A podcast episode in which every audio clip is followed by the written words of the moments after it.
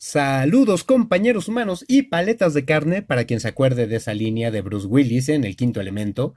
Eh, si alguien tiene idea de a qué se refiere, háganmelo saber, por favor. Llevo 20 años preguntándomelo.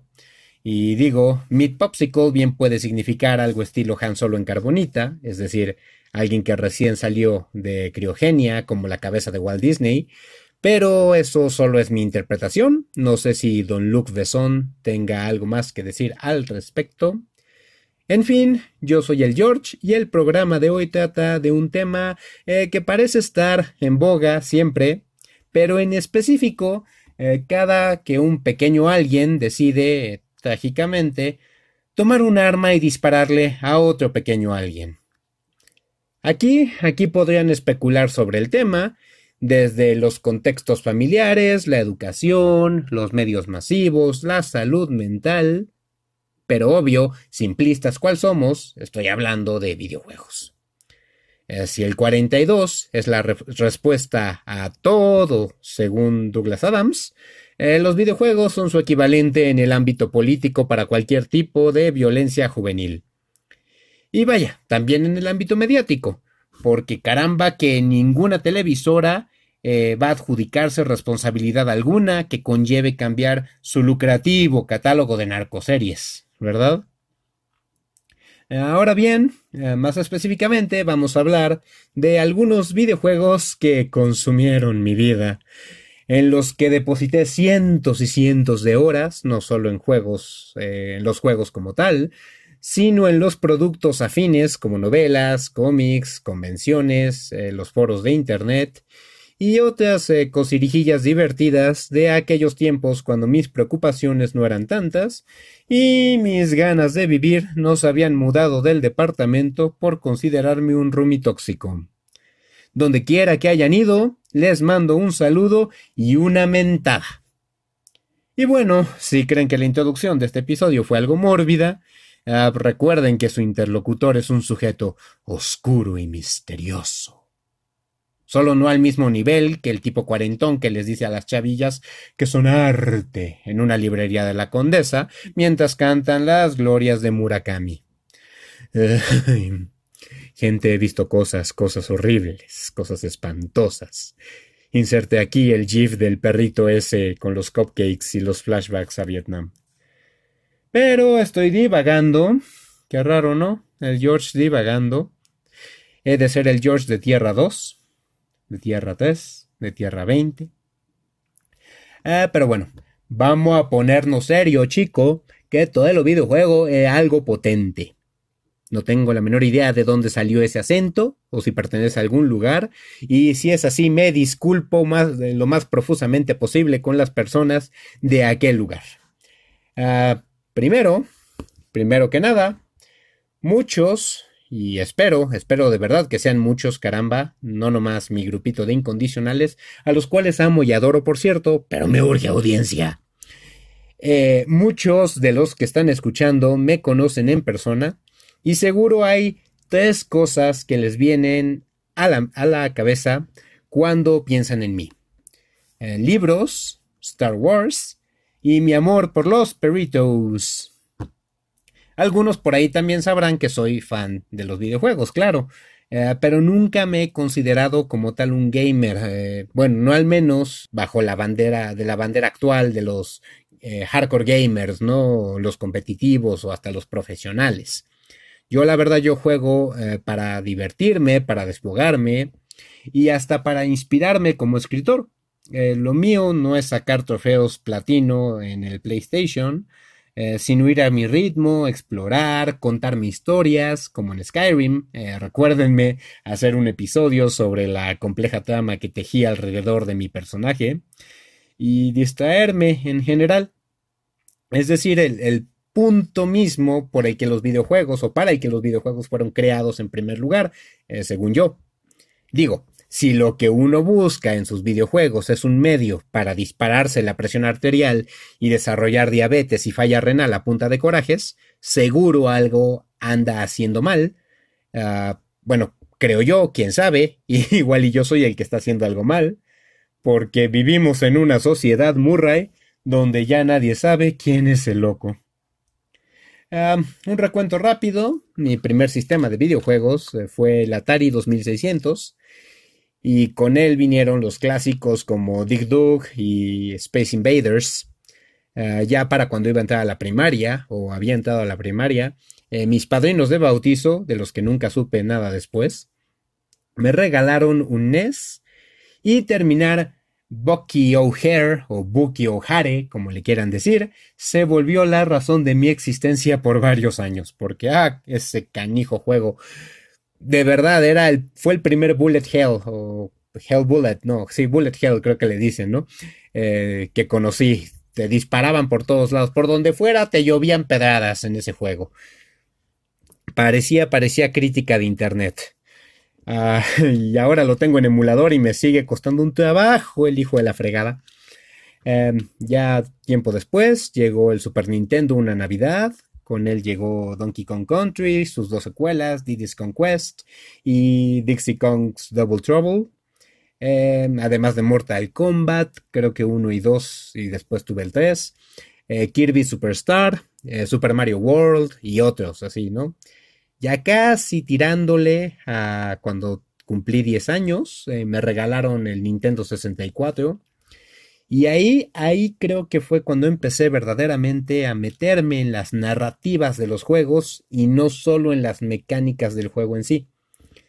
Eh, Star Wars Shadows of the Empire, por ejemplo, era, fue el juego que venía con la consola y me abrió las puertas a un universo más allá del Star Wars que ya conocía y llamaba para entonces, y que algunos años después redescubriría en un localito que todavía existe, por cierto, se llama eh, Dax Collectibles en Plaza Manzana, allá en Copilco, eh, donde compré mis primeras novelas del universo expandido y que he seguido coleccionando desde entonces. Quien haya entrado a mi cuenta de Instagram ha visto ahí mi, mi colección, ¿no? Mi librero hermoso con todas las novelas del universo expandido. Eh, mi amiga Gretel siempre ha dicho que soy una Wikipedia con patas. Estuvo también en esa época el Banjo Kazooie, que es mejor que Mario 64, y quien me diga lo contrario, que también me diga el lugar y la hora para rompernos la Mauser. estuvo Perfect Dark, mi, mi primer first person shooter. Em, lo jugué antes que GoldenEye, lo admito. Eh, GoldenEye creo que lo jugué ya hasta en algún emulador porque nunca, nunca tuve ningún familiar o amigo que, lo tuviera y nunca lo compré yo tampoco entonces. Jet Force Gemini, eh, obvio que terminé solo gracias a la legendaria Club Nintendo porque, ah, eso de andar recolectando a los mentados ositos para eh, llegar a donde estaba el bicho gigante, creo que se llamaba Mizar. Ah, ay, que, que venga otro flashback de Vietnam, por favor.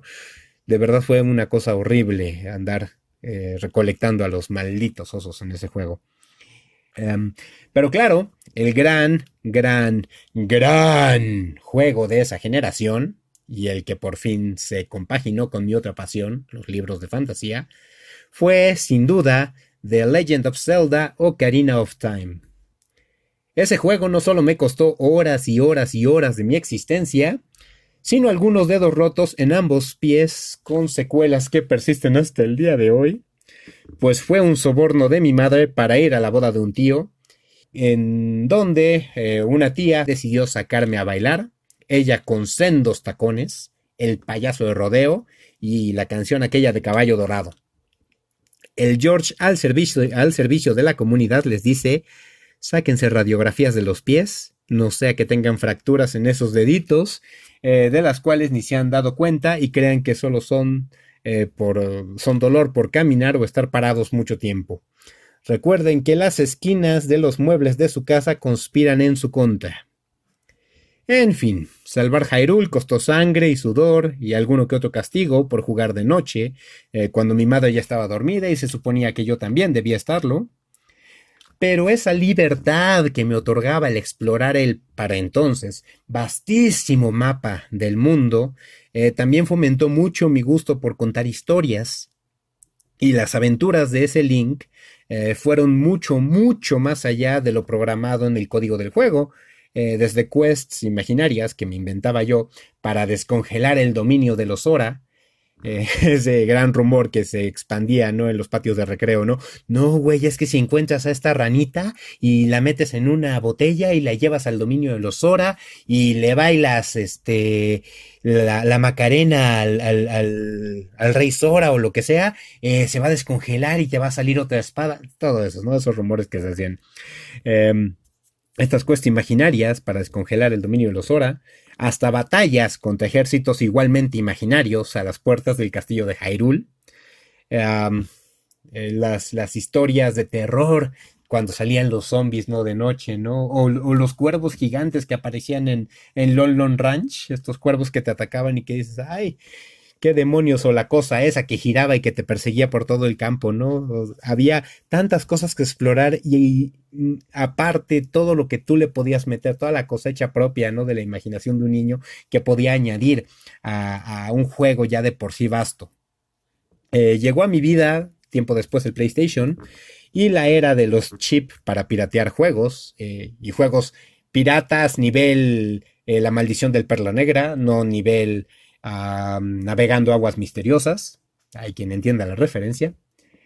Y un componente, claro, importante en mi adolescencia y en la adolescencia creo de muchos de ustedes, que fue el bazar de Pericuapa. Pero la, Pericuapa de, de, antaño, mijos, no, no lo que sea que hoy pasa por Pericuapa, a la cual no he siquiera entrado desde la remodelación. La Pericuapa de nuestra adolescencia, eh, y recuerdo que era en el pasillo G, puesto 52, eh, donde el George iba a comprar sus juegos.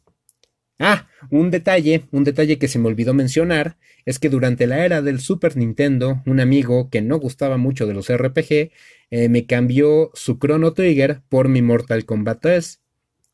Y a la fecha es una de las mejores transacciones de mi joven vida, no solo porque para esa Navidad me regalaron el Ultimate Mortal Kombat 3, eh, sino porque ya para entonces me había aventado el Super Mario RPG, la leyenda de las siete estrellas, y estaba yo, em, le agarré mucho gusto al género del RPG.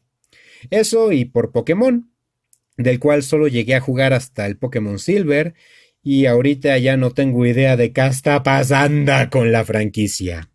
Neta, no tengo la menor idea. Chrono Trigger y otra vez Club Nintendo o Nintendo Manía, no me acuerdo, eh, alguna de las dos o las dos, eh, me ayudaron a adentrarme en un mundo tan pero tan amplio y con tantas cosas que hacer eh, que solo hasta el ya mencionado Ocarina of Time pude encontrar su igual. Y también me esmeré, como no tienen idea, en sacar el juego al 100%, todo con tal de revivir al baboso de Crono, que se había sacrificado en la lucha contra Lavos porque George quería un final feliz y lo iba a obtener, maldita sea. Eh, bueno, volviendo al, al G52 de Pericuapa, allí encontré una franquicia que se volvería uno de los grandes amores de mi vida, en todos los sentidos, no solo en los videojuegos, sino en la cuestión creativa, en la cuestión inspiracional, en la cuestión musical, todo. En específico, Final Fantasy. Y más específicamente todavía, Final Fantasy IX, el primer Final Fantasy que jugué. el momento en que puse el primer disco llegando a casa en mi PlayStation, eh, la música de Nobuo Uematsu, que a cada rato me tiene poniendo el Blu-ray del concierto Distant Worlds, la pelea tutorial con Baku, el cambio repentino de perspectiva a Bibi y las cuatro malditas horas que pasé jugando a brincar la cuerda en la plaza de Alexandria, no más por pura necedad, y que no dominé por completo, por cierto, sino hasta que tuve el juego en el PSP, y ahora que lo tengo en Steam otra vez. Em, el mundo, los personajes, la historia, el sistema de combate. Eh, digo, quien ha jugado un Final Fantasy, cualquier Final Fantasy, sabe a qué me refiero. Ese mundo eh, y ese juego me obsesionó como no tienen idea. Eh, llegaba corriendo a casa de la secundaria a jugarlo cuanto pudiera antes que mi madre llegara del trabajo y me pusiera a hacer tarea y estudiar. Y bueno, lo terminé en cuestión de un par de meses, creo que dos, tres meses cuando mucho ya había hecho al 100% el juego. Otra vez me ayudaron algunas de las revistas, esta vez Atomics. Y lo mejor de todo, lo más maravilloso de todo, es que una vez que terminé Final Fantasy IX, recordé que en aquel local, G52, había más juegos así. Y cuando terminé, obviamente, Final Fantasy IX, además de correr por toda la casa como Kevin en Mi Pobre Angelito cuando descubre que su familia desapareció, eh, fui de vuelta a Pericuapa por el Final Fantasy VIII, el Final Fantasy VII y dos juegos más, The Legend of Dragoon y otro que un compañero de la escuela me recomendó llamado eh, Xenogears. Esos dos los empecé hasta mucho tiempo después. Primero estaban obviamente los Final Fantasy. Ah, por pura casualidad, le di chance primero a Final Fantasy VIII. Y ya con la cinemática inicial, con el mítico Liberi Fatali y el duelo entre Squall y Cypher, eh, ya con eso tuvo el maldito juego para engancharme. La historia, la historia dejó algunas cosas que desear, sinceramente. Pero bueno, también por aquella época estaba yo leyendo Harry Potter, así que estaba en buen estado de mente para conceder algunos huequitos argumentales aquí y allá y el hecho de una escuela para mercenarios era un prospecto muy atractivo para mi yo de 13 años. Incluso, incluso fue la primera vez que recuerdo aventarme algo parecido a un headcanon. Eh, nunca he entrado a esto de los fanfics, la neta, pero sí a veces hago cambios en mi cabecita acerca de las cosas que veo o leo o juego, concesiones que me hacen más llevadero el hecho de que soy un maldito INTP en esto de la lotería de las personalidades y también que soy obsesivo compulsivo. Entonces o le muevo a las narrativas o me vuelvo más loco de lo que estoy.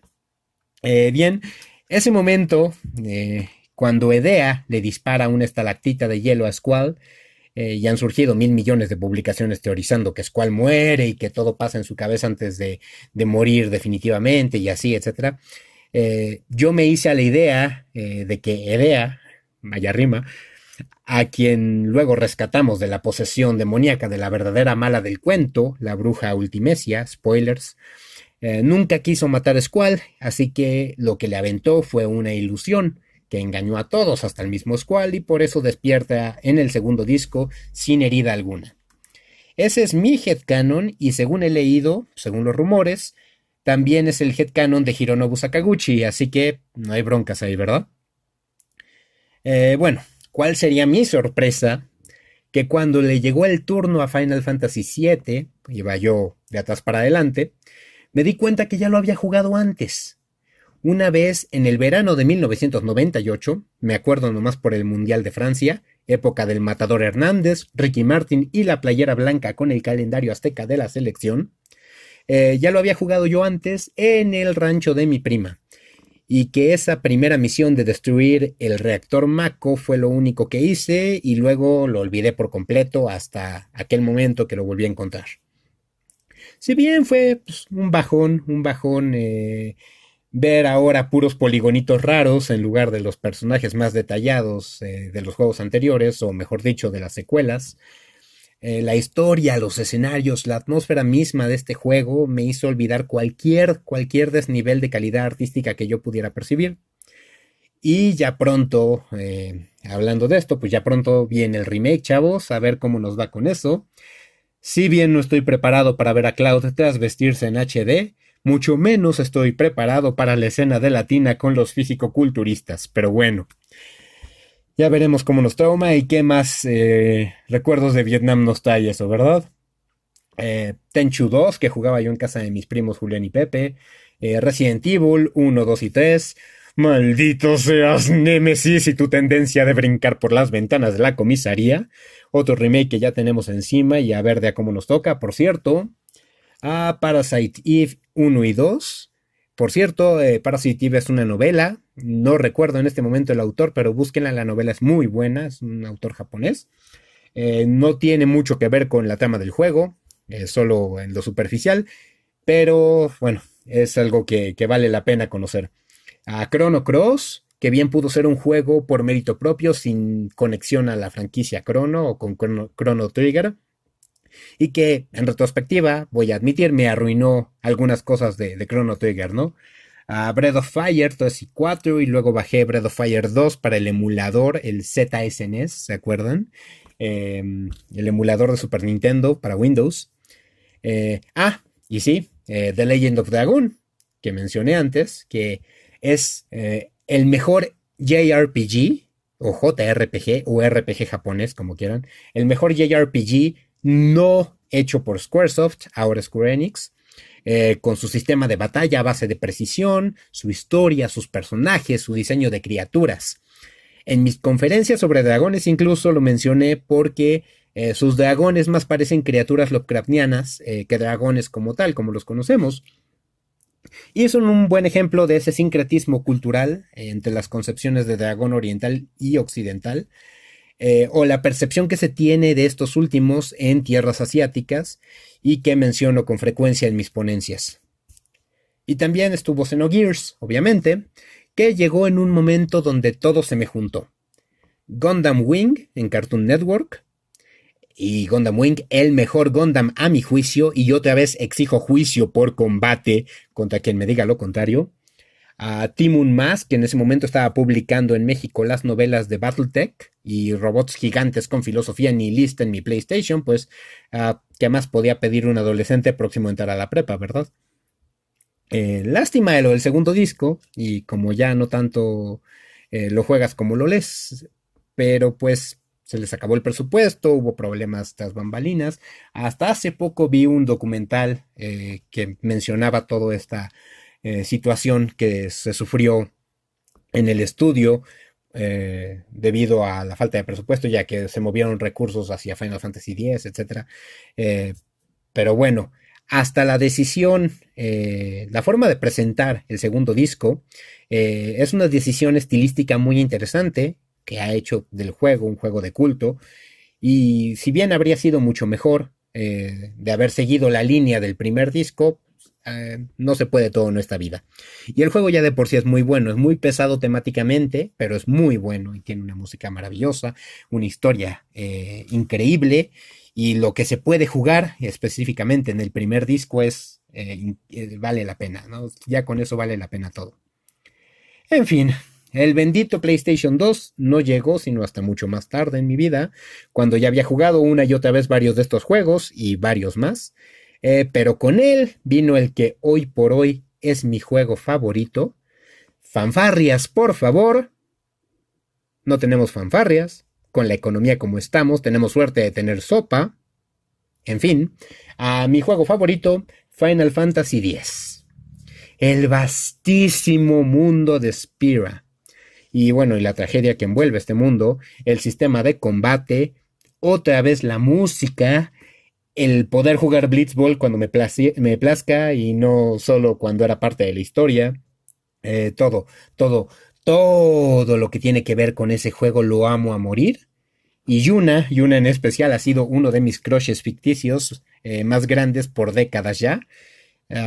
quizá la secuela, eh, la cual abrió la puerta a las secuelas directas que hasta entonces no habían sido parte del repertorio de Squaresoft, eh, fuera más un fanservice de 90 horas, con todo y el final feliz, eh, si te aventabas el juego al 100%, eh, en vez del agridulce final del primero. Pero digo, un juego que empieza con un partido de Blitzball y la destrucción de una ciudad entera, y el segundo juego que empieza con un concierto de Kodakumi digitalizada, entonces, pues ya sabes a lo que vas desde que inicias el juego, ¿no? Debo admitir que Final Fantasy X, Final Fantasy X, eh, ha sido uno de mis mayores, eh, una de mis mayores inspiraciones como escritor. Toda la franquicia lo ha sido, pero en particular este juego es referente para muchas de las cosas que escribo hasta el día de hoy. Y también tuvo el honor, eso sí, de ser el único juego del que hasta le entré a esto de los juegos de rol en línea en Gaia Online. ¿Se acuerdan de Gaia Online? Todavía sigue ahí, eh, pero hace siglos que no entro y menos desde que se volvió esta cosa rara de, de pagar por ítems premium, etc. Ah, me gustaba mucho más la comunidad de antes. Eh, bueno, en estos foros de Gaia, donde hice amigos de diferentes partes del mundo, amigos que todavía conservo, eh, que tengo incluso en mi Facebook, con los que todavía platico y de dónde salió todavía más inspiración para otras historias, para historias que estoy escribiendo todavía. Eh, por eso mismo les digo que estos juegos no solo consumen el tiempo que uno pasa jugándolos, sino eh, todo lo que se relaciona a ellos, desde, desde las caminatas de aquí de la casa a Miguel Ángel de Quevedo para agarrar el camión a Tasqueña y de Tasqueña a Pericuapa y de regreso, hasta estos roles y los foros del entonces incipiente Internet previo a redes sociales, que yo siento que era mucho más bonito. Ah, manita arriba, manita arriba, gente, quienes todavía tenemos números específicos de la Club Nintendo, la revista Gamer y Atomics por su valor nostálgico y no las hemos querido vender ni al señor que compra revistas y periódicos. Kingdom Hearts. Kingdom Hearts fue otro juego que llegó con mi PlayStation 2 y ese maldito cliffhanger. Atomics me dijo que había un final secreto, luego que Sora y Kairi se separan y Sora se va a buscar a Rico y a Mickey al mundo de la oscuridad. Y ahí me ven recolectando hasta el último maldito dálmata perdido para que saliera eh, luego de echarme eh, Simple and Clean de Hikaru Utada por enésima vez. Eh, y ese final feliz es solo un monito con impermeable y dos Keyblades, luego descubrimos que es Roxas. Eh, y el que parece ser Riku con una venda en los ojos, peleando contra los Heartless, además de un montón de mensajes crípticos, de los cuales no obtuvimos respuesta ni siquiera en Kingdom Hearts 2. Pues ya la franquicia se puso rara después de eso, y a la fecha no le hallo ni pies ni cabeza, con todo y la supuesta conclusión que representa Kingdom, Kingdom Hearts 3. Eh, dato curioso, pasé cinco días sin dormir, apenas comiendo y bebiendo, y prácticamente sin moverme de mi silla cuando salió Kingdom Hearts 2, hasta terminarlo al 100%, y la verdad es que me quedé satisfecho con eso. Y creí que ahí terminaba todo y terminaba de buena forma, pero obviamente Nomura me odia y sigue con sus despapalles hasta el día de hoy. A Final Fantasy XII fue mi siguiente gran obsesión, obvio. Pero el gran brinco que representó no fue tanto su historia ni sus personajes, los cuales están pésimamente doblados hasta el momento, incluso en el re-release que se hizo hace un par de años de, de Zodiac Age, no redoblaron a los personajes y siguen teniendo, no tienen alma, vaya. Eh, bueno, el brinco que dio no fue tanto eso, sino su sistema de batalla que me familiarizó eh, de entrada con otra franquicia que hoy amo y adoro y que es la razón por la que disfruto sin pena ni culpa de Sword Art Online y esa es la franquicia Dot Hack. Esos mendigos cuatro juegos y la serie de Sign, que es aburridísima si no estás bien metido en la historia de la franquicia completa, eh, también me chuparon la vida por un largo, largo, largo tiempo. Eh, pero a la vez me dieron expectativas muy diferentes eh, de lo que sería el VR, que hoy por hoy no es precisamente el gran negocio que se pensó que sería, ¿verdad? Eh, parecen los controles de Move del PlayStation, shots fired, shots fired. lo peor de todo es que podría ser un episodio entero dedicado al análisis detallado de cada uno de los juegos aquí mencionados, un episodio por juego, y posiblemente lo haga en un futuro, porque por el momento solo de Brayo con la nostalgia flor de piel en esta piel carcomida por la resequedad de la temporada. Y se me acaba el tiempo arbitrario eh, de cada episodio para seguirles hablando de otros juegos. Eh, falta la era del PlayStation 3 y PlayStation 4 por discutir. Varios otros juegos del PlayStation 2 como Resident Evil 4, Silent Hill, los Grande Auto y demás. Mi brevísimo romance con la Xbox y el GameCube. Em, hay todavía, todavía más cosas de las cuales monologar. Así que los espero el viernes que viene para la parte 2 de este mismo tema. Y ya después vemos qué tan factible es ponerme a analizar los juegos uno por uno. Por lo pronto, queridos, acuérdense de seguirme en Facebook, Twitter e Instagram como arroba darlovito, D-A-R-T-H-L-O-B grande y T-O-U, eh, para que me cuenten sobre los videojuegos que consumieron su vida y podamos debrayar juntos a gusto. Y pues ya entrados en gastos, pasen a checar mi blog sobre libros Échale Dragones, el link en la descripción, con entradas nuevas todos los lunes y miércoles. Comenten y sobre todo compartan, porque la gran T. George Clan no se va a construir sin su ayuda. Y pues espero me echen la mano para seguir haciendo crecer estos espacios que en turno lleven a concretar otros proyectos. Me despido por ahora, pasen bonito fin de semana, podéis ir en paz este aullido ha terminado.